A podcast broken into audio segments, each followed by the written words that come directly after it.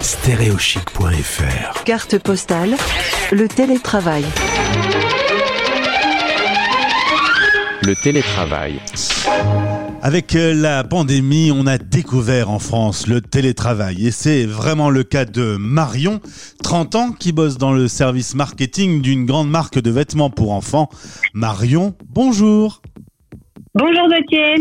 Alors, euh, le télétravail n'était pas de rigueur dans l'entreprise jusqu'à mars euh, 2020.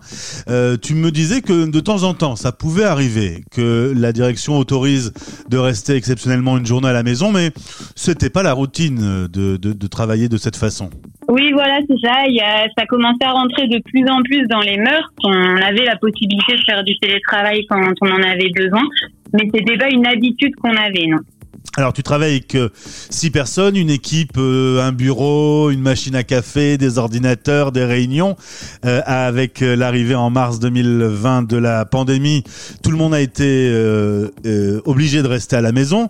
Du coup, qu'est-ce qui s'est passé? Comment la direction a réagi? Est-ce qu'elle a réagi vite? Et est-ce que assez vite le télétravail a été intelligemment mis en place? Euh, honnêtement, oui, la direction a réagi très très rapidement. On a tout de suite eu beaucoup d'infos euh, par vidéo, par euh, euh, communi- communiqué nous expliquant les choses. On nous a donné des éléments aussi pour nous faciliter le télétravail avec des petites fiches conseils. Euh, pour aménager son espace de bureau chez soi, pour euh, répartir son temps de travail. On nous a proposé aussi des petits podcasts à écouter. Enfin, on, a, on nous a aidé à, à mettre en place un, espace de travail sympa à la maison.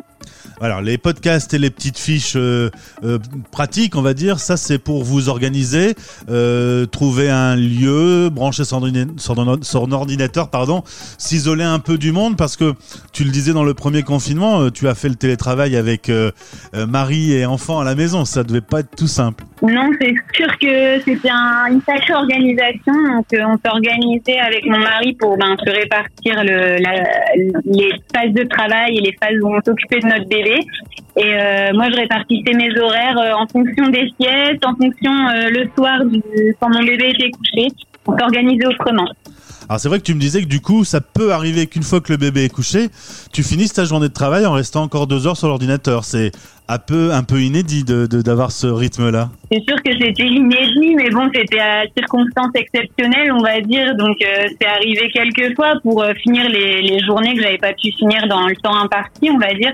Mais c'est une autre organisation et ça, ça me convenait dans, dans la façon de travailler à ce moment-là. Alors la direction n'exige pas des reportings, euh, n'exige pas un pointage un peu euh, façon euh, la pointeuse pour vérifier que tu es bien, bel et bien connecté pour travailler. Vous avez une grande liberté. Oui, on n'a pas de, de façon de pointer ou de, de faire des reports. Bien sûr, on, on explique ce qu'on fait, on a des suivis, des bilans, etc. et des réunions régulièrement.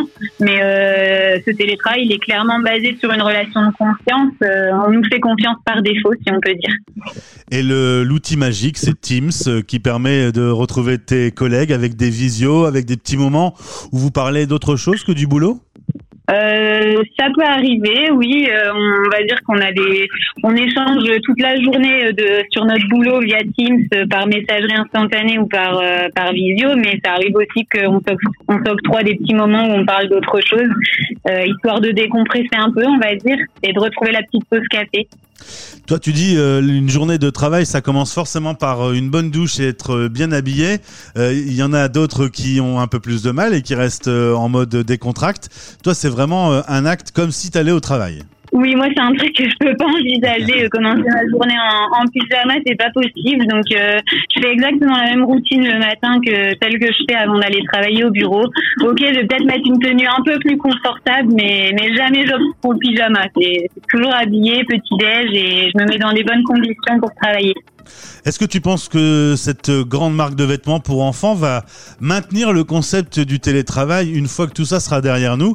Est-ce que tu penses que ça va vraiment rentrer dans les mœurs? Euh, je pense que oui. Après, je sais pas du tout à quel rythme et dans quelle mesure ça va continuer de se mettre en place, mais je pense clairement que oui, on va en tirer des enseignements, c'est sûr. Bien, donc toi, c'est plutôt un truc qui te va bien, le télétravail. T'es plutôt contente dans, dans cet univers?